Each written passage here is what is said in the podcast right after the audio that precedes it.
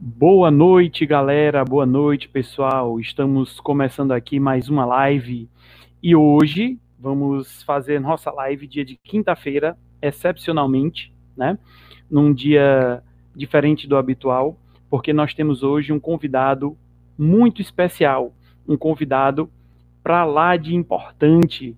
Ele que é treinador de corrida, educador físico e já atua na área já há bastante tempo chamar aqui com muito prazer o professor Jefter Campos. Seja bem-vindo, professor Jefter. Boa noite, tudo bom? Eu que agradeço o convite para participar. Lá para mais uma rodada de lives aí, está sendo massa esse, aproveitando esse período para a gente conversar, trocar ideia, aprender sobre assuntos diversos. Então, vamos embora. Boa noite aí para todo mundo. E hoje é, não tem só essa, né? Oi? E hoje não tem apenas essa live, né? Não, tem outra de 10 e meia ainda da noite. é, hoje vai ser corrida. Também falando, é, falando de corrida também, mas aí já vai ser mais uma perspectiva do mercado de corrida de rua, né? De, ah, tá certo. Pandemia. Não é, não é um, não é um bate-papo mais técnico, mais, mais filosófico, que é feito é o que a gente vai ter hoje aqui sobre corrida tá em geral. Certo. Eu Aproveitar... confesso que é muito mais legal. Ah, é. muito, muito mais proveitoso, né? Dá, começar aqui dando boa noite a Lenice, está chegando já, o pessoal vai chegando, já deu a hora. E, Jefter, aquela, o que é de praxe? Se apresente para a gente. Quem é Jefter Campos? Jefter, Jefter Campos, 37 anos, quase 38, já formado em educação física há 15 anos, trabalho com corrida de rua nos mesmos 15 anos? Comecei no atletismo em 2000, para ser bem exato, no ano de 2005, entrei na faculdade.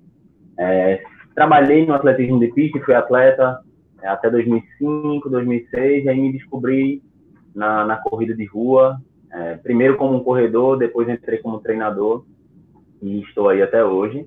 Né? Sou formado em educação física, sou treinador é, formado também pela CBAT pela IAF, né? Antiga IAF, agora é a World Athletics.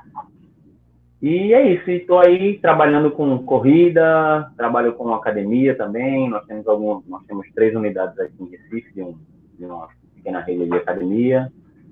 É, trabalho como personal, tenho consultoria online, tenho projetos de corrida, então é tudo isso aí. Pai de Elis, que foi dormir agora, por isso que eu estou aqui na latinha em cima da hora para ela estava nervoso. Ela dormiu, vim para cá correndo. E é isso. E é, o, a academia, Jeffter, que você tem é a Unique, né? Isso, Unique Espaço de Metas. Isso. Inclusive, é, você tem um projeto sobre de corridas, que é um projeto assim, não é pelo que eu vi, não é para todo mundo que corre. Você tem um público Isso. específico que o projeto continue a correr. Como é que ele funciona? É. Ele é um projeto de que é essa camisa que eu estou levantar um pouquinho, que ela é bem bonita, tem que mostrar. e tem a caneca. É verdade. Canequinha do projeto. É, esse projeto veio de, na verdade, de um incômodo pessoal de, de entender que a gente poderia atingir bem mais pessoas assim, através da corrida. Eu acredito muito no poder que a corrida tem de, de, transformar a vida das pessoas, seja numa perspectiva de saúde física ou de saúde mental, ou até numa perspectiva profissional. E como eu acredito muito nisso, me incomodava ainda uma grande, ainda me incomoda, na verdade, uma grande parcela de pessoas não serem atingidas pela corrida, pelo universo da corrida. E aí eu, eu vivia pensando numa forma de massificar ainda mais, porque a corrida de rua já é um processo muito massificado, né? Mas eu queria massificar ainda mais como é que a gente poderia atingir mais pessoas, é, isso independente de classe social. Na verdade, eu queria entrar na vida das pessoas através da corrida.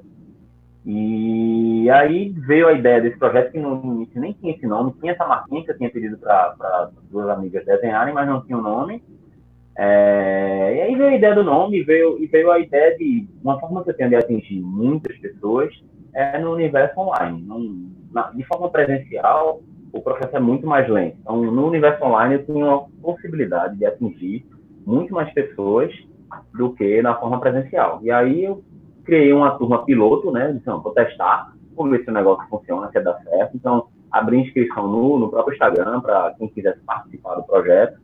É, ele é direcionado para pessoas que vão começar a correr. Então, toda vez que eu lancei uma turma, é, sempre veio assim, uma enxurrada de pessoas que queriam, porque achavam que iam treinar comigo para o resto da vida e que queriam melhorar sua performance. E aí eu tinha que dizer um por um que, ó, o projeto não é para você, o projeto é para tirar pessoas do sedentarismo, tirar, é, dar aquele empurrãozinho, quem está faltando só uma força para poder, poxa, agora eu vou começar a me cuidar, ou pessoas que estão, é, até de vários casos também, já de, já na turma 4, né, já passaram aí quase 200 pessoas no projeto, então, pessoas que estavam em, em situação de depressão, né, ou de crise de ansiedade extrema, e aí inseriram a corrida como um estilo de vida saudável e começaram a melhorar em relação a isso. Então, o projeto é para dar um start na vida das pessoas que querem utilizar a corrida como um estilo de vida saudável. Na primeira turma, até nas outras, entraram pessoas que já tinham um mínimo de experiência. Por exemplo, ah, Jéssica, eu comecei a correr porque sempre que eu mando o link para elas meio que se apresentarem para mim, para eu poder fazer o filtro, eu pergunto sempre. A primeira pergunta é: me conta sua história com a corrida. Né? Então, aparecem pessoas que, ah, não, eu tentei correr antes da, de, de, ter filho, aí corria bem, mas aí engravidei, três anos, não voltei mais, queria voltar. São histórias assim, mais simples e histórias até mais pesadas que não convém. E aí, dentro desse, frio, desse filtro, é que eu, opa, essa é uma pessoa que tem o um perfil para estar dentro do projeto. Então, vamos lá. Aí manda o link para ela entrar. Ele é 100% online, é um grupo de WhatsApp, onde eu aplico testes para todo mundo, todas as pessoas que participam da turma, eu aplico um teste para elas, teste de corrida mesmo. Eu solicito que todas façam uma anamnese, ou façam é, um, algumas precisam até de exame cardiológico, né, para iniciar. E a partir desses resultados, eu faço a aplicação de planilhas de treino, que a gente começou no, na primeira turma como, com 12 semanas, e aí eu reduzi isso para 8 semanas, até para poder ir criando mais turmas, e eu entendi que 8 semanas era mais do que suficiente para a pessoa ter um start positivo e já ir chegar perto dos seus primeiros 5 quilômetros. E está rolando até hoje a última turma, que é a turma 4. É, ela começou, eu fechei essa turma exatamente no Dia Internacional da Mulher, foi no dia 8 de março. E aí, no dia 17, a gente entrou no processo aí da Covid e tudo parou. Então, essa turma está treinando de forma online comigo, mas fazendo treino em casa, fazendo treino, alguns no, no prédio, enfim. Algumas têm esteira, então estão correndo na esteira. Mas eu vou reativar ela a partir, da, a partir do dia 6 de, de junho e aí eu vou começar de novo com essa turma 4, que é que estamos em andamento, e lá para o finalzinho de agosto, abrir a turma 5 e por aí vai. Mas é, você sempre termina uma. É, começa uma turma depois que termina outra, ou essa aí, devido à pandemia, elas vão ficar juntas? Não, geralmente eu faço nas duas últimas semanas da, da turma, eu já estou abrindo outra, porque eu preciso de mais ou menos uma semana para coletar a anamnese, para poder a galera realizar testes, tudinho, e a gente começar a planejar. Então, duas semanas antes eu lanço, aí eu me lasco quando eu lanço, porque é, chegou a ter. Eu fui inventar de fazer por direct no Instagram e, e, assim, não faço mais, né? Porque o Instagram consome uma energia danada do, do, do celular, da internet e da pessoa, né? E aí nunca mais eu faço pelo Instagram, então eu mando um link para o meu WhatsApp e a pessoa vem falar comigo no WhatsApp comigo, né? E aí eu já tenho umas perguntinhas meio que prontas e digo, ó, me conta a tua história sobre a corrida, me conta como, como é a tua vida, já está tudo prontinho para poder fazer o filtro. Aí, de acordo com o filtro, se aquela pessoa é aprovada, eu já salvo o número dela, né? salvo o número com o nome projeto é, fulano, continue a correr 4, entendeu? E aí é que eu mando o link do grupo para poder essa pessoa participar. Mas é um trabalhão, viu? porque por mais que você escreva lá no, na postagem do Instagram, eu deixo muito claro, eu peço, eu boto em caixa alta, por favor, leiam como funciona o projeto. Mas aí chega corredor de, por exemplo, que já corre 21K, dizendo que quer participar, maratonista dizendo que quer participar, enfim. Sempre acontece, né? É porque, porque tem gente que, é, por mais que você avise, ele não vai ler. Ele só vê aquilo ali é. e já vai em cima. É, vê a imagem e já vai falar, né? Uma postagem sua, você dizendo, se me perguntar alguma coisa que tá aqui, eu mando você voltar na postagem para ler. É, aquela coisa, né? Vou vender bolo de chocolate 6 horas da noite por 30 reais por dia na frente da minha casa só na quarta-feira. Aí pergunta, na quinta vai ter o bolo de cenoura? Aí começa. Quanto custa? é. E aproveitando o gancho, né, que você ou pega as pessoas que estão iniciando ou que querem voltar. Se quer começar a corrida, o que é que ela precisa? correr, correr é uma coisa muito básica, né? É, ela precisa de cuidados, claro, mas é uma atividade simples. Se a gente levar em conta é, características até antropológicas, e nós fomos feitos para correr, né? Nós somos seres humanos vindo de bichos aí que evoluíram através também da corrida, então correr não tem tanta, tanta dificuldade. Mas geralmente o que é que eu peço? Se a pessoa já tem mais de 30 anos, ideal é realmente ela faça um, um, uma avaliação médica, né, um check-up básico, um teste ergométrico, para saber as condições atuais dela. E duas coisas que são imprescindíveis. Avaliação física, a gente precisa saber como é que está o nível daquela pessoa para ela poder iniciar a corrida. Em alguns casos, a avaliação com o fisioterapeuta também é muito importante. Então, basicamente é isso, assim, para iniciar a correr. Se a gente for pensar na perspectiva de, por exemplo, de materiais que precisam a correr, eu digo muito que um tênisinho básico e um, um short voador, daquele que é rasgadinho assim do lado, é o suficiente. Né? As pessoas ainda acham que para correr tem que ter o melhor Garmin da vida, tem que ter o melhor tênis, tem que ter a, a melhor roupa, etc. Não, correr é realmente muito simples, né? ela requer alguns cuidados, mas você não precisa da, da melhor tecnologia e dos melhores acessórios para iniciar. Né? é muito mais difícil começar a correr e fazer daquilo um estilo de vida saudável do que você sair adquirindo esses materiais. As pessoas se preocupam muito ainda em querer estar numa situação perfeita para começar a correr. E deveria ser o contrário. Né? Elas deveriam começar a correr e se adaptando às necessidades. É porque, é, principalmente quem está mais acima do peso, pensa logo que não, vou perder um pouquinho de peso para eu poder começar a correr. O que, é, na verdade, não seria assim, né? Deveria começar para poder perder. É, exato. Tem muita gente que faz, ah, não, eu, é, eu encontro muito assim, né? Eu vou para Jaqueira caminhar, que Jaqueira é um parque aqui, tu deve conhecer, né? Conheço, é o conheço. parque mais frequentado, digamos assim, né? E aí a turma faz, não, eu vou, eu vou ficar indo para Jaqueira umas duas semaninhas para eu me condicionar e aí depois eu começo a treinar contigo. E nesses 15 dias...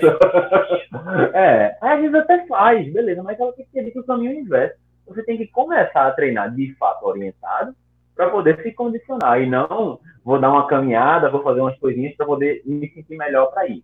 As pessoas têm muito essa, é, por a corrida ser uma atividade competitiva, né, vem de um esporte competitivo, então mesmo que você utilize ela para um hábito de vida saudável, as pessoas ainda têm muito esse lado competitivo, né, meio que enganchados na, na, na mente. Então é aquela ideia de eu não quero ficar para trás, todo mundo vai estar correndo e eu vou estar andando. Então ainda tem muito isso na cabeça das pessoas e deveriam pensar ao contrário. Eu estou indo, eu estou mudando de hábito, estou fazendo bem para minha vida, para minha saúde. Então pouco importa se vai ter gente na minha frente, eu tenho que ir para me cuidar e deixar essas coisas que são menos relevantes impactar tanto na decisão das pessoas. E, e, e eu digo a você, muitas pessoas não decidem fazer atividade física por causa disso, porque tem vergonha, porque acham que vão ficar para trás, porque estão acima do peso e, e tem vergonha de ver, por exemplo, a pele balançando quando ela está correndo. Acontece muito. A gente pensa que é besteira, mas assim, isso é um fator inibidor muito grande das pessoas fazerem atividade física. E se isso é o que a gente precisa, o que é que a gente não precisa? Então, se a gente pensar na perspectiva de, de materiais, né, para começar, realmente você não precisa de muita coisa, não. Então, não se preocupem já gastar 800, 900 reais no par de tênis ou mil e tantos reais no relógio. São coisas que são dispensáveis, dispensáveis na fase inicial. Quando você vai atingindo uma melhor performance, você vai procurar um tênis que esteja mais relacionado com performance, é, um relógio que vai te dar mais variáveis de controle, entendeu? Mas você não precisa necessariamente ter tudo isso para iniciar. Né? E uma coisa que não deve fazer é, querer, vamos dizer assim, se espelhar nas pessoas é importante, mas querer correr como fulano, querer correr como cicrano, é um grande erro que as pessoas que começam cometem, né? e aí muitas vezes ou se desmotivam porque elas percebem que não conseguem correr feito fulano cicrano, ou se machucam porque exageram para tentar correr como fulano cicrano.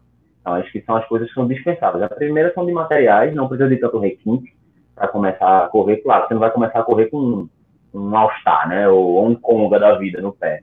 Que chute. Um, é, um que chutezinho velho de guerra, né? Não é correr com isso, mas assim, você não precisa fazer o maior investimento no tênis mais caro. Um tênis simples, com um sistema de amortecedor básico, que seja de EVA mesmo, de uma borracha simples, ele é suficiente para você começar a correr. Né? Quem tem que estar preparado para correr é o seu corpo, e não os acessórios que vocês usam. Né? O acessório é acessório, já diz o nome. Né? Ele não é essencial, não é crucial, ele é um acessório. Né? Beleza. E é, entrando nessa parte de corrida mesmo.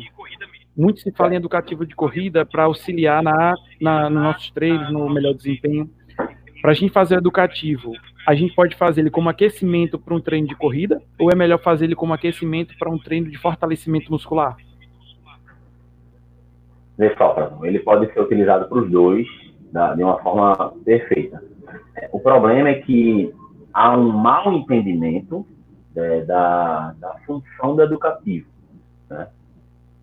Principalmente quando você faz a avaliação biomecânica. Tem, tem gente que, que ainda olha a avaliação biomecânica como só números, né? Então, às vezes você não espera nem o corredor se adaptar a uma forma de correr, né? E você está vendo ali ângulos e, e, uma coisa muito 3D, né? Você tá, o cara está correndo você está imaginando aquele quadril que sobe meio milímetro mais do que o outro, tornozelo que na, na, no ponto de força cai um pouco para o navicular tem esse costume e a gente quer sair corrigindo tudo. Educativo, e, e ainda tem esse entendimento sobre educativo, né? Para todo mundo, assim, para a grande maioria dos corredores, o que é educativo?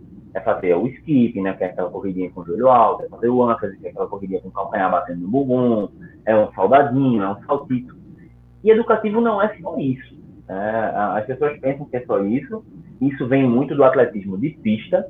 É, por exemplo, eu que corri a prova com barreira no atletismo, eram de 20 a 25 minutos por dia só de educativos na barreira, educativos para melhorar a minha técnica de ultrapassar a barreira, né? E eu via atletas fazendo muito mais do que isso, às vezes. Os caras eram mais profissionais mesmo, os caras que tinham é, tempos melhores, e, enfim, e brigavam em nível nacional e internacional. Mas faziam 30, 35 minutos de educativo. Mas o problema é que educativo não é só isso, não é só correr de joelho alto, correr batendo calcanhar no bumbum. Né? E aí é, é, quando a gente meio que vulgariza a, a questão do educativo. Né? E aí muita gente diz que ele não serve para nada, e a gente sabe que ele tem serventia, sim, mas ele pode ser usado para fortalecimento, ele pode ser usado de maneira muito eficiente para o aquecimento, e ele pode ser usado para corrigir variações biomecânicas, sim, só que de forma específica.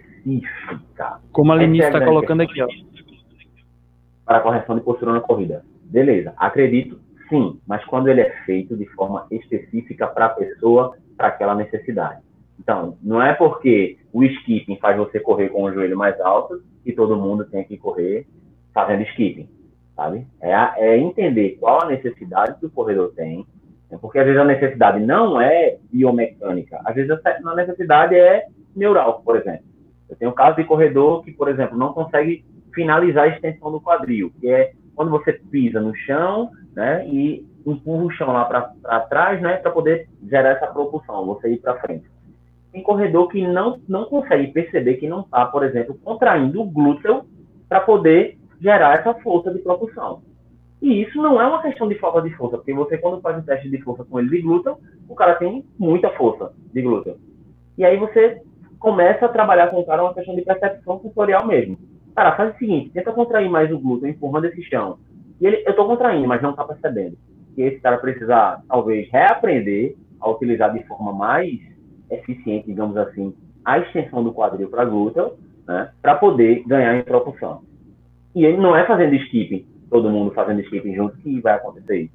Às vezes é o educativo para um, um corredor, é ele ir para musculação. Né? O educativo do cara é bicho, ah, não tem força. E aí, tu quer melhorar a tua, tua velocidade, né? Então fazer educativo de velocidade, mas o cara não tem força, não tem potência. Não treina potência muscular. E quer melhorar o tempo dos 5 km, que é uma prova de rua, que é uma característica mais rápida, e fica fazendo educativo rápido, mas o cara não tem força, não consegue ativar a capacidade de gerar força rápida. Então, educativo ele tem que ser feito de forma específica. Correr bonito é uma coisa, né? Todo mundo acha que tem que correr com aquela biomecânica perfeita. Né? Já tem vários casos, por exemplo, de, de, pessoas que corriam há 20, 25 anos sem nenhuma intervenção de ninguém. Né? E aí, a partir do momento que você começa a fazer intervenção de educativo no cara, você vai machucar ele.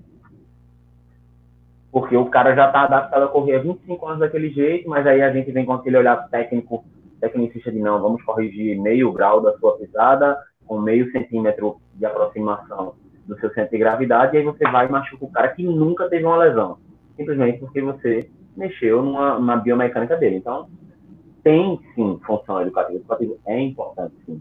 Ele trabalha, digamos, de uma forma generalista, é, movimentos que estão relacionados com a biomecânica da corrida. Ela, eu vi aí que ela falou do, do, braço, né, a posição do braço. O braço tem uma relação direta com o equilíbrio Isso. do tronco, por exemplo. Ela tinha muito problema nos braços e o educativo corrigiu. Perfeito. E o braço tem uma relação direta com o tronco. Né? Quando a gente movimenta o braço de uma forma mais sinérgica em relação à corrida, é, a gente passa a gastar menos energia com giro de tronco. Isso é perfeito. Mas aí eu tenho que trabalhar o educativo que ela precisa. E não passar skipping para ela e para todo mundo. É isso, é disso que a gente fala. E aí muita gente faz skipping com o braço todo travado, parecendo um robô. E aí você está trabalhando educativo com o cara, mas está educando ele a contrair demais o braço. Ele não deveria estar fazendo isso. Entende?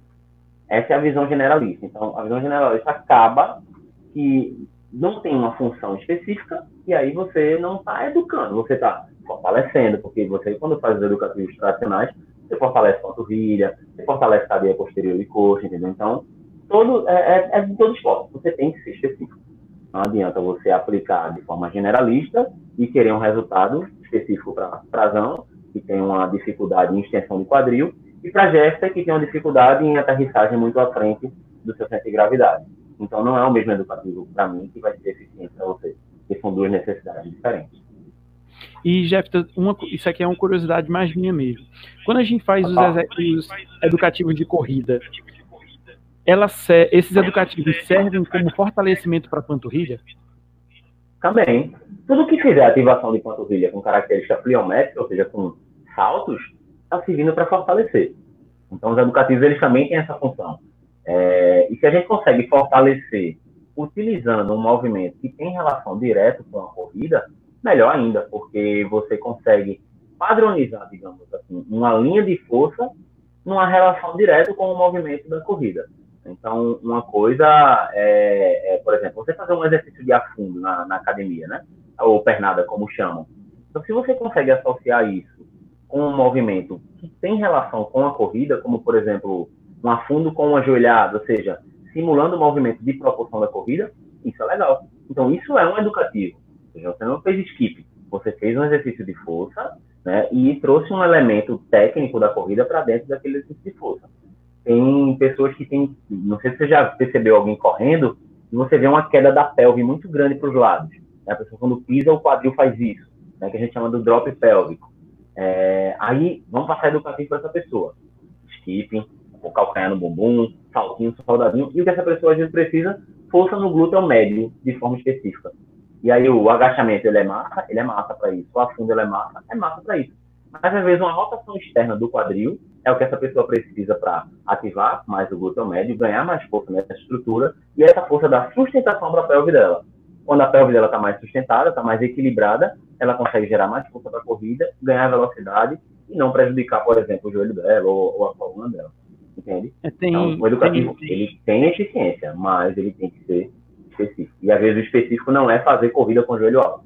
É ir para musculação, fazer um trabalhinho de glúteo coice, que a galera da, da musculação, né, do treino de força de bodybuilding, demonizam o exercício, mas ele tem uma função quando eu quero corrigir, por exemplo, uma variável de, de controle relacionada à corrida. É, eu acho que o educativo de corrida, é, quando ele é passado, é muito quando a gente vai para musculação.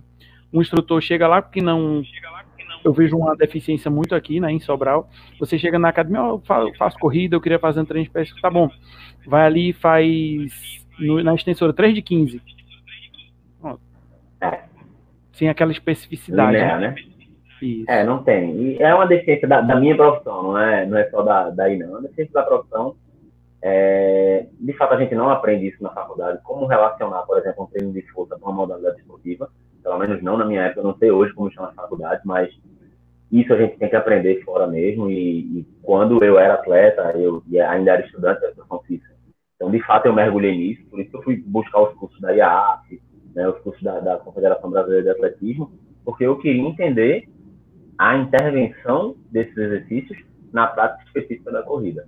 Né? Então, é realmente uma dificuldade. Por exemplo, chegar um, um atleta de, sei lá, hockey, hockey sobre patins, numa sala de musculação com o professor, o cara nunca teve uma vivência com isso ele vai ter dificuldade sim, de, de fazer um, um, trabalho de preparação física para essa pessoa. Então, para a corrida, a corrida já é muito mais massificada. seja, as pessoas já deveriam saber trabalhar um pouquinho melhor com ela, porque a demanda é bem grande, né, de corredores que procuram treino de musculação. Então, hoje a gente já tem o Pilates, por exemplo. O Pilates já tem aqui, não sei como é como, como tá por aí, mas hoje tem estudos de Pilates aqui em Recife que tem turmas específicas só de corredores. Então, ela vai fazer uma aula 100% voltada para corredor.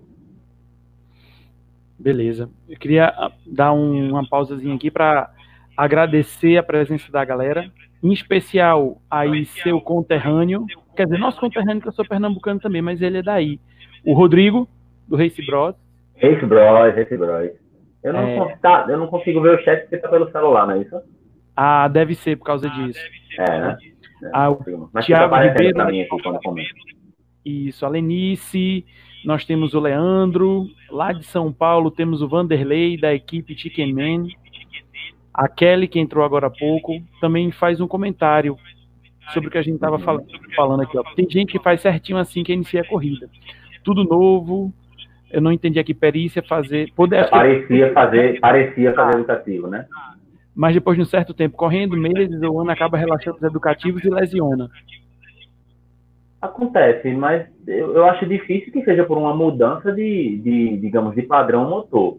Se a pessoa já corria bem, possivelmente pode ter uma relação diferente, com falta de força, com talvez volume alto de treino, intensidade alta de treino. Eu acho difícil você piorar o seu padrão motor sem estar tá dando um estímulo para aquilo. Então, uma pessoa que corre e não faz educativo, a tendência é que ela continue correndo daquela, com aquela mesma mecânica meio que para sempre. Né? Se você não. Agora, o que acontece? Por exemplo, uma pessoa que ganha peso né? Você está lá com seus. Vamos usar a mulher como exemplo que engravidou. Né? Então, na gravidez, ela ganhou aí o peso normal da gravidez, mas não conseguiu perder peso de forma rápida assim e não voltou ao peso que ela tinha antes. E aí ela pode ter uma alteração biomecânica, né? por exemplo, pela gravidez, pela própria alteração da pelve, da da coluna durante a, a, gestação. E na volta, realmente, ela pode, ela pode ter tido uma alteração na mecânica de corrida dela. E ela vai precisar fazer uma readaptação. E aí se faz ainda mais necessário você trabalhar o educativo de forma específica. Repito, não é correr com o joelho alto nem fazer saltinho, é avaliar a necessidade dela e incidir aqueles educativos de forma específica. Beleza. E o fortalecimento muscular, acho que até você já, já citou, né? Como fortalecimento muscular, a gente consegue melhorar a mecânica de corrida tranquilamente, mas tem que ser específico. É, durante o planejamento, ele pode até ser generalista, não tem problema de você fazer uma extensora, feito você deu exemplo, uma flexora. É, nós precisamos de força linear também, né? E as máquinas, digamos assim, da musculação, elas proporcionam isso de uma forma muito, muito efetiva. Né? Então, essa força linear, ela é, ela é importante. É preciso que a gente melhore força muscular de forma bruta mesmo. Né? E com o tempo do planejamento, com a aproximação, talvez, da, do, do, seu pico ali para alguma prova específica, é onde você vai tirando esse elemento generalista e vai aplicando os elementos de forma mais específica. Mas ela é necessária, não, não é descartada não. O que não dá é para a pessoa ficar só extensora, flexora, adutora, abdutora e leg press o resto da vida enquanto corre. Né? Ele precisa realmente ser estímulo de forma mais específica. Mas ela é importante também, não dá para é para abolir a musculação não, entendeu? Ela tem sua importância, mas é a aplicabilidade dela que tem que ser bem feita. Beleza. E no, com o tema da nossa live hoje, né? Do zero uhum. até a maratona. Uma pessoa que ou não corre ou tem um pouco volume semanal. Né? Vamos botar aí, a pessoa corre três vezes por semana. Fica aí entre 15 e 20, é, 20 quilômetros semanais. Não chega nem, você nem está para chegar nisso tudo. Ela decide correr uma maratona. Né? É possível? É, depende de quanto tempo ela, ela tem para maratona, né? Eu gosto vamos de. Eu gosto um, de... um tempo hábil mesmo? Tá, vamos lá. É, o, que é que eu, o que é que eu gosto, assim, de costume meu, né, e do, dos treinadores que trabalham comigo, de trabalhar para uma maratona? 16 semanas. 16 semanas é um, para quem já corre, entenda, não é essa situação que você falou. Então, um planejamento de 16 semanas seria, digamos, o mínimo ideal aí para um corredor que já corre provas de 10, já encarou uns 21 e quer se preparar para sua primeira prova. Quem vem do zero, Frazão, quem está começando a correr e tem essa perspectiva de fazer uma maratona, é até difícil de você, de você dar, dizer um tempo Mensurar, né? certo. Porque isso é tão individual, né? Pode ser que o seu histórico, você tem um, histórico de já ter participado de outras modalidades esportivas, de nunca ter parado, mas ter entrado na corrida de fato agora, como você viu do total sedentarismo, iniciar a corrida e tem a pretensão de fazer uma maratona. Então, isso vai variar muito, mas eu acredito que dentro de um planejamento para uma pessoa que está aí meio que saindo do zero, ou já corre um pouquinho, duas, três vezes na semana, mas num volume muito tímido ainda, eu acredito que seja importante que ela passe pela experiência das outras provas. Eu acho que vale a pena antes, num planejamento, até no pensamento dela, é, estabelecer algumas provas de 10, de 21, para você evoluir aí para uma maratona. É, a maratona é uma experiência fantástica. Se você quer só terminar a prova, e não se importa se vai fazer ela em 6, 7 horas, correndo e andando, a coisa é mais fácil. Fato. Um ser humano, ele é um ser, ele, ele é um, um bicho de resistência. Né? A gente sempre fala, quer ganhar de um cavalo na corrida, você só precisa continuar correndo. Seu cavalo vai sair disparado, mas daqui a pouco ele não consegue trocar cavalo de forma eficiente e vai parar cansado. E aí você vai no seu cantinho ali, vai passar por ele e vai conseguir. Então a gente consegue terminar 6 horas, 7 horas, né? Que é o limite, geralmente, uma maratona são 5 horas e meia, 6 horas, depende de, de, onde ela de, de onde ela está sendo realizada. Mas assim, para você pensar numa perspectiva de, sei lá, ter um resultado bom na prova, de conseguir correr a prova toda, literalmente, entendeu? Eu acho que vale a pena você evoluir um pouquinho passando por outras provas, passando por provas de 10, de 21, é um planejamento mais a longo prazo mesmo. É, porque é, até os próprios treinos são sofridos. São. Então, se adaptar ao, ao volume alto de treino é, não é fácil, tem pessoas que se adaptam muito melhor. Vou te dar, vou te dar o meu exemplo. Né? É, eu tenho uma adaptação para volumes altos péssima, porque eu treinei a vida toda como atleta para provas de explosão, tanto no atletismo como no futebol. Né? É, eu tinha uma característica de explosão, ou seja, de correr rápido por pouco tempo. Então, a minha adaptação para treinos de intensidade moderada e por longa duração é muito ruim. Eu sofro muito, eu fico com muito mais dores musculares depois de um longão do que depois de um treino de tiro, por exemplo, tiro de 500 metros, de 1 km. Eu sofro muito mais a me adaptar do longão. Mas isso é uma característica minha. Né? Pode ser que para você seja totalmente diferente. Você faz um treino intervalado forte e fique destruído no outro dia, mas se disser, ó, vai lá rodar aí duas horinhas, você fazer de boa e não sofrer com isso. Sabe? Então, é, a adaptação, que não é só fisiológica, né? a adaptação psicológica também, ela requer tempo. É, requer tempo. E a maratona tem uma característica muito psicológica, né? Eu só fiz duas maratonas na minha vida. Estava pronto para fazer aí o desafio do Rio na semana passada, era retrasada, retrasada, né? E mas enfim, não rolou, mas já rola um dia. Mas assim, é um é um processo psicológico muito forte e não é todo mundo que está preparado para até para cobrança que o planejamento de treino exige de você para se preparar para uma maratona. É, o que é, que é muito, muito puxado. E a Kelly, agradecer aqui a presença daquela embaixadora 5.1K, ela diz assim, ó. Jeff, o que você acha de quem faz várias maratonas e meia maratona no ano? Quatro, cinco maratonas no ano? Rapaz, eu conheço umas figuras aqui de Recife que tem de 8 a 10 por ano. 8 a 10 maratonas? É tem uma turminha assim, aqui. Vamos lá, se a gente pensar na perspectiva antropológica, o homem, ele realmente ele, ele tem essa capacidade, né? Nós somos seres aeróbios, digamos assim, né? E desde o nosso homem primitivo, que passava horas e horas caminhando e correndo, que era forrageando atrás do alimento, na teoria nós somos, nós temos um corpo preparado para isso. E aí tem que entender muito qual é a perspectiva dessa pessoa. Se ela tem uma perspectiva de saúde, de qualidade de vida, e acha que fazer cinco, seis maratonas é uma coisa que vai, vai dar mais saúde e qualidade de vida, fisiologicamente falando, a gente sabe que não é.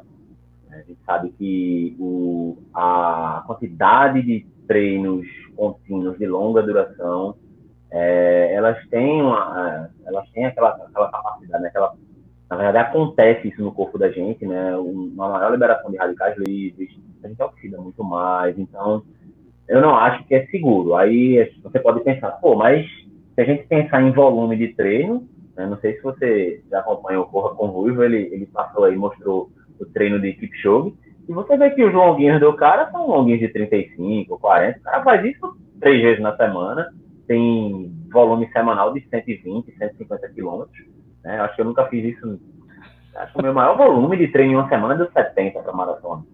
Ter ideia. E o cara tem volume de 150.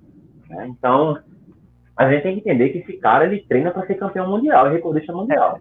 Ele, ele não treina para ficar bem bom de saúde. Ele vive disso. Então, não, não dá para a gente comparar o esporte de alta performance com o esporte na perspectiva de saúde e qualidade de vida. Então, eu não acredito que seja saudável de jeito nenhum, cinco, seis maratonas. Se a gente precisaria de um planejamento, digamos assim, seguro, de pelo menos aí uns três ou quatro meses para fazer uma, é meio exagerado aí, você tá fazendo cinco, seis, né? não tem um período nem de transição para recuperação. E aí isso tem muita questão alimentar também, muita questão psicológica. Eu acho que às vezes é muito mais para provar algo para alguém do que para si mesmo. Ainda mais para quem não vive disso, né? Que é, tem o, a corrida como lazer, como alguma coisa para te fazer bem. Isso, exato, exato. Não, é, é aquela coisa, dá para fazer? Dá. Não é à toa que fazem, né? Se, se não fizer, é não dá para fazer. As pessoas conseguem fazer isso. Então, é uma coisa possível. Mas eu acho que a gente tem que ter uma balança aí entre o que é remédio e o que é veneno. O que é remédio e o que é veneno é diferenciado pela dose. Tá? Então, quando se fala em envelhecimento precoce, como se fala, por exemplo, em flacidez de nível muscular, por exemplo, Cláudia Raia falou isso, né? Correr cai tudo. Né? A mulherada endoidou, né? Não vou correr mais porque vai cair meu seio, vai cair minha bunda, vai cair minha barriga, né?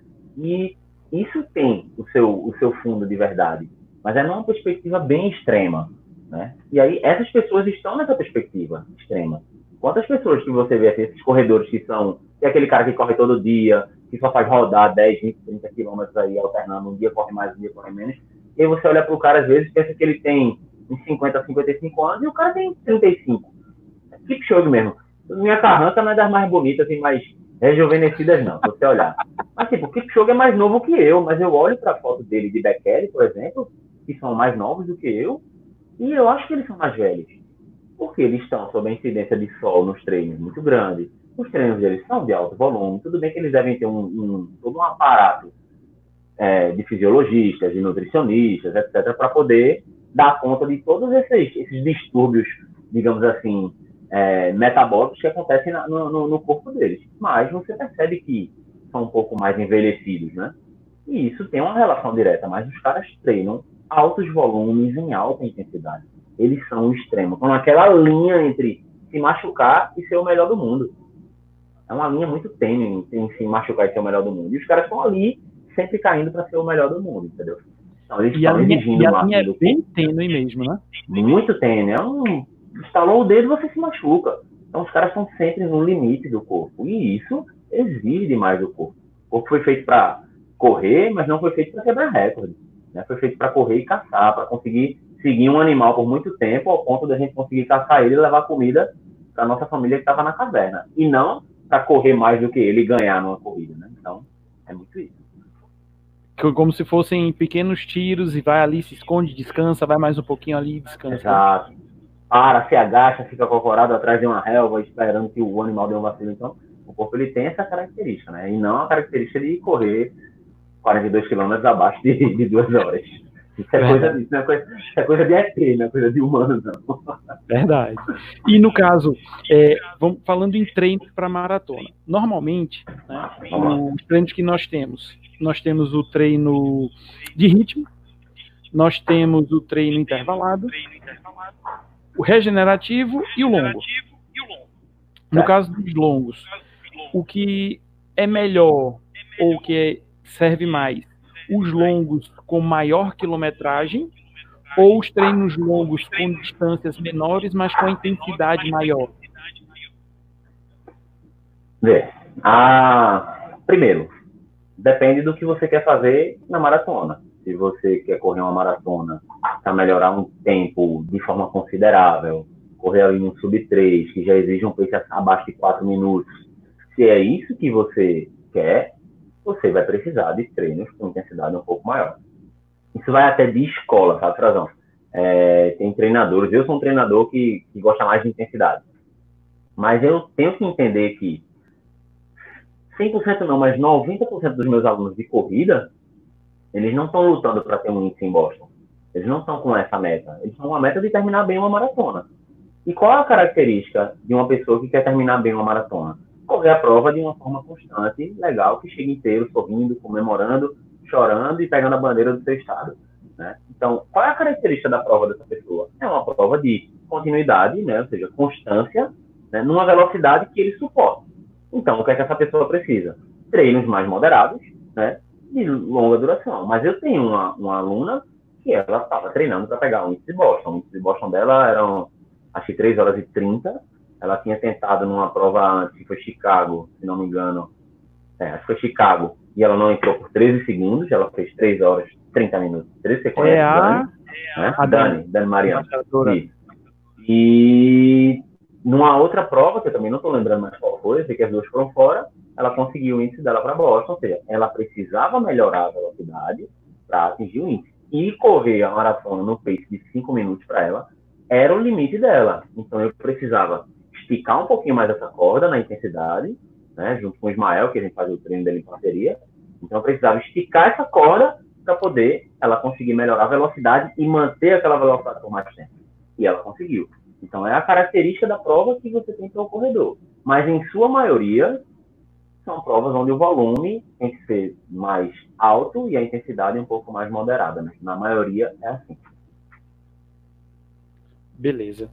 Aí, no caso, quais são as principais barreiras, né, que um atleta amador ele vai encarar para poder chegar desde o primeiro treino, aquela empolgação toda, chegou a planilha é uma empolgação tremenda. Ah, chegou a planilha é. da maratona, como eu lembro demais. Uma empolgação ou uma decepção, né? Quando olha e fala, meu Deus do céu. Mas a, a, o primeiro sentimento, pelo menos o que eu tive, foi a empolgação. Eu vou conseguir é. realizar.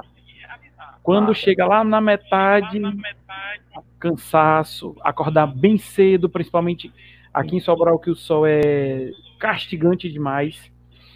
Não é não, viu? você como treinador, como corredor, mas como treinador, o que é que seus alunos relatam mais de dificuldade durante os treinos para maratona? Eu acho que a, a grande, a maior dificuldade realmente é, é a adaptação da vida como um todo, né? Os caras precisam se adaptar a dormir cedo, a abrir mão de, por exemplo, numa sexta-feira, de tomar um vinhozinho com a esposa ou o marido, de sair com os amigos, eu acho que é uma adaptação muito mais psicológica e social do que uma adaptação fisiológica, porque fisiologicamente é fácil se adaptar, é só treinar. Não tem o que fazer, entendeu? Treina e você se adapta. Mas isso mexe muito com, com a, a parte social. E a gente, como treinador, tem que entender muito isso. Por quê? Porque não dá para exigir do cara que ele seja, que ele tenha o comportamento de um atleta profissional esquecer que o cara tem família, que às vezes o filho ou a filha da, da, dele não dormiu bem, e não dormiu bem da sexta para o sábado, quando ele ia fazer o longão, e ele não fez o longão no sábado com a galera, vai fazer domingo sozinho, e sozinho ele não rende bem, enfim. A gente tem que entender que ele é um ser humano fisiológico, mas também é biopsicossocial. Você tem que levar em conta que é pai, é mãe, né, que tem faculdade, que tem trabalho, que às vezes o cara precisa dormir mais e não dá para ele acordar cedinho. Imagina como é que eu faço com alguém, por exemplo, que trabalha de 7 horas da manhã. O cara vai fazer o longão dele, começa de 3 da manhã, no sábado, e o cara precisa estar no trabalho às 7. Aí esse cara diz, Jeff, só consigo correr à noite.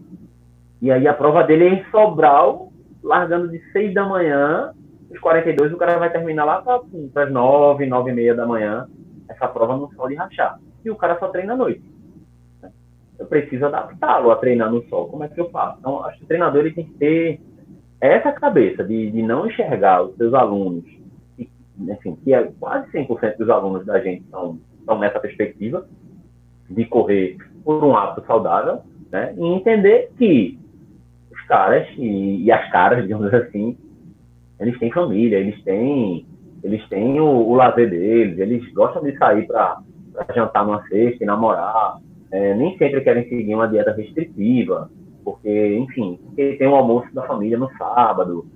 Então, são tantas informações, tantas variáveis, que foge até um pouquinho do nosso papel de treinador. Não é só planilha, né, dieta e cumprir treino, cumprir intervalo, descanso, tênis aí, se o relógio é aquilo.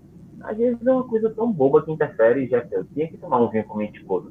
Era aniversário de namoro da gente na sexta, e eu tomei um vinho e não vou fazer o longo amanhã Eu vou endoidar como treinador? De forma nenhuma. Tenho que entender isso e dizer, ó, é crucial que você faça esse treino, mas eu entendo que tem essas variáveis aí que eu não posso controlar, mas vamos tentar aí reequilibrar esse treino, compensar de alguma forma, readequar a planilha para fazer com que você consiga, porque o treino de volume ele é, ele é importante.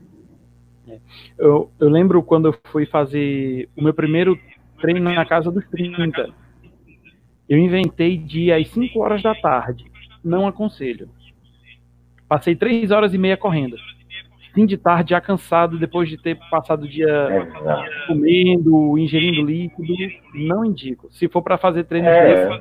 de manhã mesmo.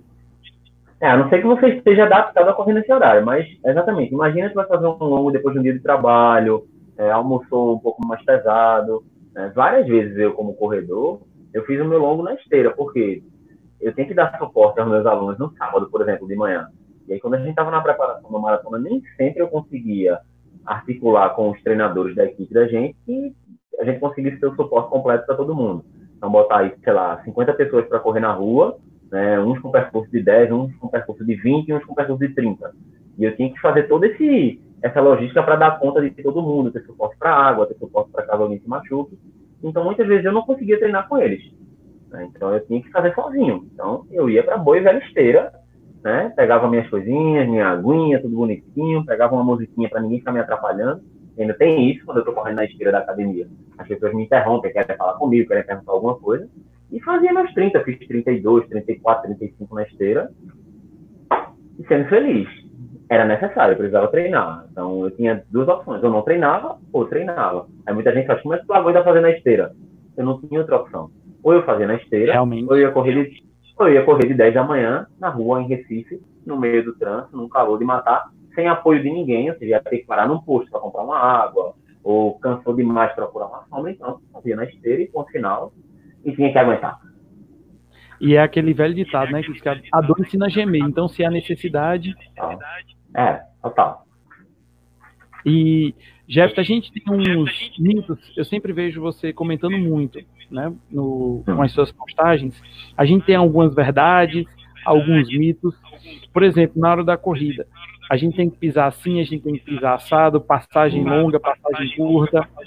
O que é. Quer polemizar, né, você? É. Quando a gente corre, não pode aterrissar com calcanhar baita de um mito. Mais de 70% dos corredores aterrizam no calcanhar. Se você observar a corrida de. Até a de que é, é a recordista da maratona feminina, ela é aterrissagem calcanhar. Kipchoge, ele não faz aterrissagem na ponta do pé, nem no antepé, ele faz médio pé, ele cai para chapadinho. Então, assim, a grande maioria dos corredores aterrizam no calcanhar. O problema não está na aterrissagem, o problema está aonde esse pé inicia no solo seja com calcanhar, seja com o terço anterior do pé, seja com o médio do pé. É, o problema maior da, dessa relação é quanto mais você aterriza afastado do seu centro de gravidade, né, que é o seu, vai ser seu próprio corpo ali naquele momento, é, quanto mais você aterriza longe, mais você tende a frear sua corrida e gerar impacto. E isso é um desgaste de energia muito grande. Então é muito mais importante se preocupar em aterrissar mais perto da sua linha do corpo do que se você está aterrissando com o calcanhar ou com a ponta. Se aterrissa com, com a parte anterior do pé, você tem uma sobrecarga maior na panturrilha, no tornozelo. Você aterrissa no calcanhar, você tem uma sobrecarga maior no joelho, no quadril. Ambos podem causar lesões, né? E ambos podem ser, ser benéficos. É muito mais importante você se preocupar aonde você aterrissa e não como você aterrissa. Movimento do braço auxilia ou não auxilia o movimento correto, para frente e para trás? tem a relação com o equilíbrio do tronco. Quando geralmente o braço, durante a corrida, ele tem essa relação. Se o seu tronco, por exemplo, são, já viu corredores que correm assim, girando muito o tronco? Quando você vê um corredor assim, perceba como é o movimento do braço dele. É o movimento do braço, ele é tentando equilibrar de forma contralateral. É quando ele joga muito esse, esse tronco para um lado, ele tenta equilibrar com o braço para o outro. Ele fica fazendo isso daqui, né? Equilibrando. Quem corre assim, não corre, na verdade, é o marchador, é o cara da marcha atlética. A marcha atlética, ela cruza o braço aqui, mas porque ela está fazendo um controle do tronco e do quadril o tempo todo, que é para não ter fase aérea. Então, é crucial para o marchador fazer um movimento mais curto cruzando, porque ele precisa da, de um drop pélvico maior para não ter fase aérea, porque se ele tiver fase aérea, ele pode ser desclassificado da prova. mas o braço ele tem essa relação de, de, de equilibrar o movimento do tronco. Aí você pode me perguntar, ah, Jéssica, e o atleta especial que não tem o braço? Né? Já viu o atleta especial correndo? Que ele, por exemplo, o corpo dele é de antebraço, ele só tem o, o braço em si mesmo. Né? Eles têm muita movimentação de tronco, vocês podem perceber isso, né? Numa prova de velocidade ou até um corredor de fundo, vocês vão ver que a movimentação do tronco dele é maior, justamente para compensar essa falta de equilíbrio no movimento do braço. O Thiago até fala uma coisa aqui sobre o pé. Eu aterrizo com o pé plano, não sei como isso influi na minha passada. Influi em alguma coisa mesmo? O pé plano seria, ele aterriza com o pé Chapado, né? né? É, que a gente chama isso de, de médio pé, na verdade, porque vamos levar em conta que aqui é meu pé, né? O antepé seria aterrissar com a parte anterior do pé, médio pé, basicamente, ele chapado, e o, e o retropé seria aterrissar no calcanhar pode aterrissar com médio pé, não tem problema nenhum, é o que eu digo. Inclusive, se você é um corredor que aterrissa muito em calcanhar, mas esse aterrissagem está muito à frente da linha do corpo, quando você trabalha o educativo específico para isso, olha aí o poder do educativo, educativo. Sendo, sendo crucial, né? Às vezes, por exemplo, para trazer essa aterrissagem para próximo da linha de, do tronco dele, para próximo do centro de gravidade, às vezes você deixa de pisar no calcanhar e passa a pisar médio pé.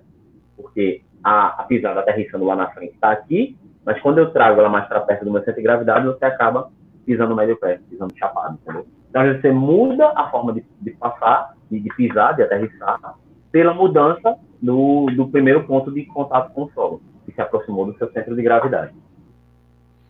Outra aqui.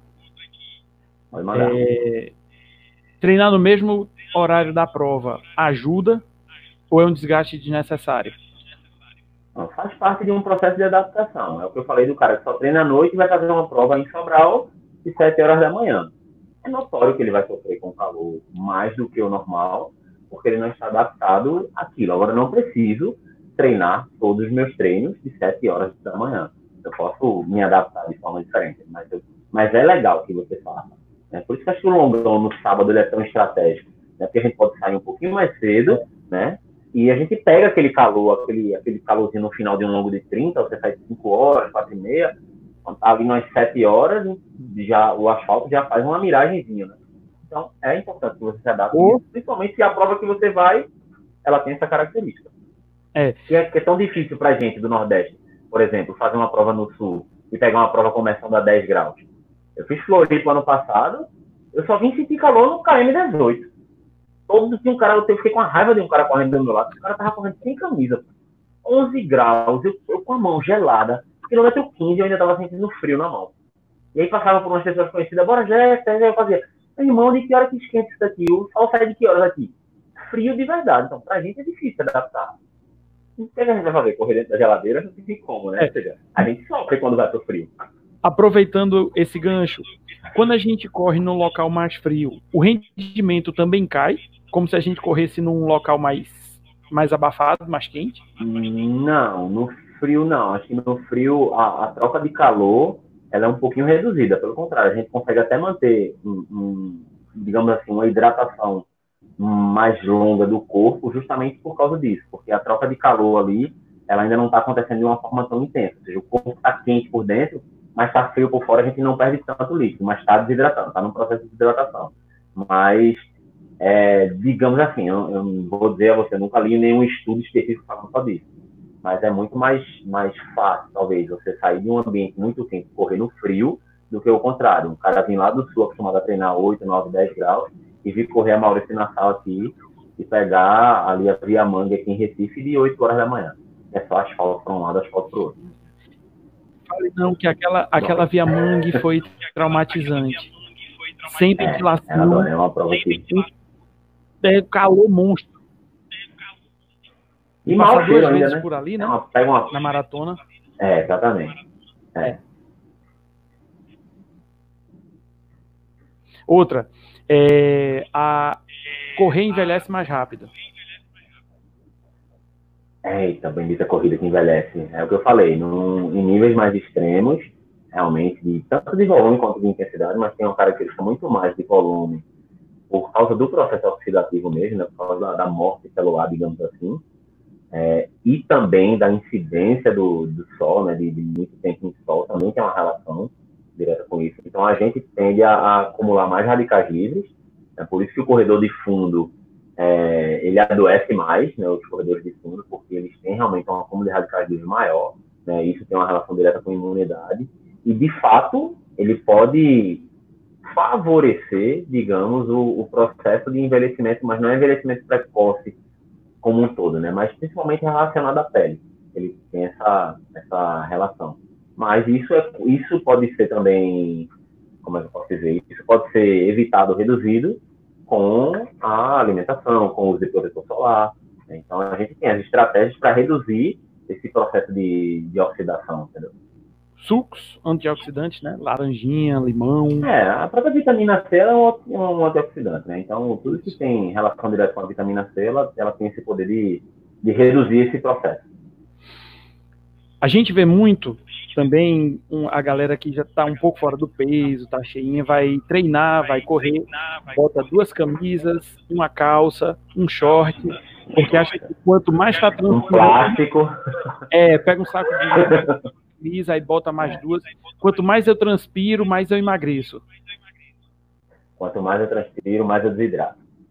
É a frase certa. Suor então, não tem relação com emagrecimento. É que a, a gente, ia pro sol, ia pra sauna e emagrecia, pronto. É, a gente vê o pessoal aí treina, aí corre, aí pega a camisa, tira, aí espreme. Tá aqui a gordura saindo, sai bem. Tá não. Não tá não. tá aqui a água saindo, tá aqui meus eletrólitos indo embora. Me lascando tá todo. É. Tênis de alta tecnologia vai fazer com que eu corra melhor famoso drop, o drop, o doping tecnológico, né? Isso. Com esses tênis aí, principalmente os, os, mais recentes da, da placa de carbono, né? Enfim, desses tênis aí mais super ultra mega powers que vem de Marte, eles têm uma relação com melhora da performance, embora algumas pessoas usam e ou se machucam ou tem queda de performance, mas eles estão conseguindo provar que tem sim seu 2, 3% de melhoria pela resposta que o tênis dá, principalmente na, na fase de impulsão, né, na fase de força. Então tem, mas é o que eu digo. Mais uma vez, quem tem que ser forte é o seu corpo, quem tem que ter força de propulsão é sua perna, é sua panturrilha, é sua coxa, e não o tênis, né? Do que adianta você investir, embora muita gente acredite que seja uma besteira que eu vou falar, mas você investir mil, mil e quinhentos reais no super tênis para melhorar seu pace se você não precisa provar nada para ninguém de que você tem um, um, o melhor pace do mundo, que você vai ganhar alguma coisa com aquilo. Né? Então é muito mais uma. Acho que comprar, não vou dizer a marca, né, mas todo mundo sabe, mas comprar um tênis desse é muito mais uma questão de querer mostrar para alguém, né, de querer, ah, não, melhorei muito, minha maratona era em 4 horas, agora está com 3 horas e 55. Aí, graças ao tênis, beleza, aí, beleza, tá, mas foi o tênis, a gente não, já está dizendo que foi o tênis, então não foi um, não foi algo que você evoluiu. Quem fez evoluir foi o tênis. Isso é legal. Tu não está evoluindo, quem está fazendo evoluir é um acessório, ou seja, depende dele para evoluir. Eu acho uma, uma bobagem é, esse tipo de investimento. Assim, Inclusive, melhor tênis para ter a melhor performance. O tênis tem que, tem que dar segurança, conforto, estabilidade antes de lhe dar a melhoria da performance.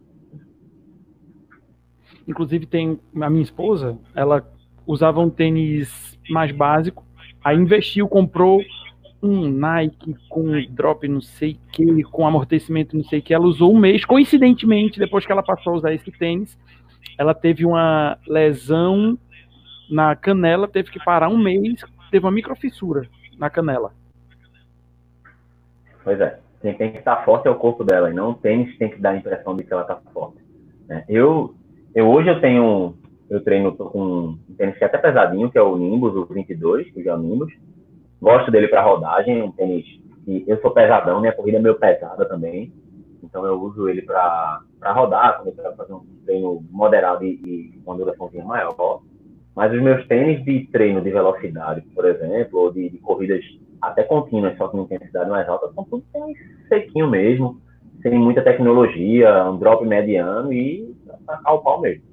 O importante é você estar tá forte, estar tá bem, para aguentar aquele tipo de estímulo, e não tênis te dar essa, essa possibilidade. E na sua área, tem uma pergunta, não sei se dá para você responder. O que dizer sobre essa galera que corre e corta carboidrato com o tal low carb? De onde essa galera tira energia sem o carbo? Então, é adaptável, Tiago. Eu acho que nós também somos adaptáveis a, a, a perfis alimentares diferentes. O que eu não gosto da, dessa galera assim, que é mais extremista, né? De, tipo, primeiro, eu não acredito que o low carb seja tira todo o carboidrato da sua vida, coma só carne, né? gordura disso, gordura daquilo. Às vezes a pessoa emagrece fazendo low carb, mas ele não entende que tirou industrializado, parou de comer pizza, parou de comer pão e passou a comer raízes, né, passou a comer legumes. Né, a pessoa mudou o hábito de vida, mudou o estilo de vida, né, no, na perspectiva alimentar, e teve resultados positivos. Né, e melhora padrões também metabólicos. Né. Essa galera consegue, sim, tirar energia da, da, da própria gordura como fonte de energia. Eles conseguem tirar energia do glicogênio muscular. Né. Tem gente que é low carb que não, se permite nem fazer treino de força porque não quer estimular essa necessidade de ter carboidrato para fazer força. É, eu, eu, acho que o grande problema são os extremistas, que ou você é low carb, ou você não vai ter saúde, ou você não vai ter performance, ou você não vai ter resultado. Eu consigo, hoje, correr, depende muito da minha alimentação da, da noite anterior, mas assim, eu consigo treinar uma xícarazinha de café e sair para treinar, de boa. E faço um treino aí de, média distância, não de longa distância, por exemplo mas é adaptável. O ser humano ele é adaptável. O que não, o que não rola é achar que se você não é carb, você não vai, não vai ser ninguém na vida, né? Bota aquilo como se fosse a única filosofia de vida. Acho que isso é o exagero, mas consegue sim, o ser humano se adapta. Beleza. Jeff, eu queria agradecer demais a sua presença. O tempo passou que foi voando. Uma hora já, né? Também, né? Uma hora. O que, que mensagem né, você gostaria de deixar para os corredores que estão iniciando, né, principalmente depois dessa pandemia, quem começou a correr teve que parar, quem já corria teve que parar, que vai praticamente começar do zero. Lá em Fortaleza, essa semana foi começou a liberar, né, para corrida uhum. isolado também. Aqui também. Seria? Então, é, não vai ter nenhuma mensagem como treinador, talvez uma mensagem também como corredor. É, repito, eu acredito muito no, no, poder que a corrida tem de transformar a vida das pessoas, né? independente do nível de transformação, porque ela é individual. Né? Muita gente se transforma através da corrida num, num padrão físico, corporal, e tem pessoas que realmente mudam de vida, que, que mudam seu estilo de vida, mudam a vida da, da própria família com isso. Então, a minha mensagem é que a corrida, que ela, se ela entrou na sua vida, ela possa continuar sendo sempre um, uma forma de você se inspirar e inspirar outras pessoas. É, eu gosto muito da, da corrida como uma ferramenta de inspiração, né, que faz as pessoas saírem do sofá, que faz as pessoas é, passarem a se alimentar melhor, que une as pessoas, né, que faz mudar a vida de famílias. É, atletas que vivem da corrida e fazem daquilo não só um estilo de vida, mas uma forma de, de sobrevivência. Então, a corrida mudou minha vida, por exemplo. Eu, eu não iria, eu não iria entrar na corrida. Minha intenção era entrar na corrida de pista, por exemplo, então nova de pista. Mas a corrida de rua me deu uma mudança de, de, de, me deu um giro de chave muito grande que me fez aqui em Recife, né, principalmente assim, hoje, graças a Deus, me tornar uma das pessoas que são referências com corrida de rua, porque eu fiz daquilo um movimento de inspirar pessoas. Aí eu faço disso no meu dia a dia. Né? Eu espero sempre que a minha corrida inspire outras pessoas a correr, a se cuidar através dela. Então, que essas pessoas que começaram, mas tiveram que parar após a pandemia, voltem, porque com certeza tem uma pessoa nesse mundo, seja quem for, seja sua esposa, seu marido, seu tio, seu primo, seu amigo do prédio, uma pessoa, pelo menos, está se inspirando em você. E isso já é incrível, isso já é uma coisa muito, muito, muito foda. E quem quiser ter o Jeffter Campos como treinador, mas não mora em Recife, como é que faz? É só falar comigo. É, pode, eu tenho um site, né? O site é o www.jeftercampos.com.br, conta um pouquinho da minha história lá no site. Enfim, tem as formas lá de, de consultoria online. É, geralmente as pessoas vão, vão até mim através do Instagram mesmo, que é onde todo dia eu estou enfim, postando, trazendo material nessa área né, de corrida de rua, tanto material técnico como uma coisa mais filosófica, né? Eu gosto muito do Instagram para isso. Mas é só mandar um direct, é só entrar lá no site, é só mandar um, um WhatsApp aí que a gente conversa e começa. Eu já tenho umas três pessoas aí para avaliar na Amnésia que mandaram para mim mensagem e está sendo muito bom assim, esse momento. Eu acho que eu mergulhei tanto nesse período da pandemia em trabalhar para os outros, em estar tá trazendo conteúdo para a galera manter a saúde mental, principalmente é, em dia, né, nesse momento de pandemia, que está me trazendo um retorno profissional muito grande. E aí é quando você vê que vale a pena, através de uma atividade, você tá ali gastando energia e inspirando as pessoas. Beleza. Queria agradecer a presença da galera que esteve aqui, Erivan, Tiago, o Paulo, a Kelly, a galera do Nascidos para Correr, Corre Ceará, galera de Recife, o Rodrigo, o Reginaldo, que chegou agora. É, mas agradecer demais a presença de vocês, né? Semana que vem a gente vem com mais conteúdo. Acho que o Jeffter teve um probleminha. Pronto, ele voltou. Foi mal, deu uma queda aqui. Não sei o que foi. Agradecer a vocês, Jeffter, novamente, por ter aceitado o convite de pronto. Foi uma live super produtiva. Acho que a galera curtiu.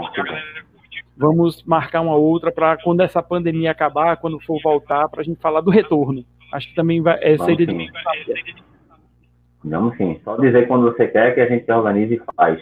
E pra galera aí, quem tiver dúvida, quem tiver mais pergunta, é, pode mandar lá por direct para mim no, Instagram. Eu tô sempre. Eu deixo, eu até reclamei com o Frazão hoje, manda pelo WhatsApp, não indói né, aqui no Instagram. Mas, assim, eu sempre respondo todo mundo da forma que eu posso, no, no tempo que eu posso. Mas eu gosto muito de tirar dúvidas e ajudar as pessoas através disso. Então, pode mandar dúvida, pode mandar pode mandar questionamento, pode criticar, pode fazer o que quiser, que eu estou ali para isso mesmo. Beleza. E um abraço para a galera também do Nós Atletas, lá de Fortaleza. Pessoal, então vamos terminando por aqui. Jeffer, mais uma vez, obrigado. Valeu, galera. Ah, é e até a próxima. Tchau, tchau. Tchau, tchau, gente. Boa noite.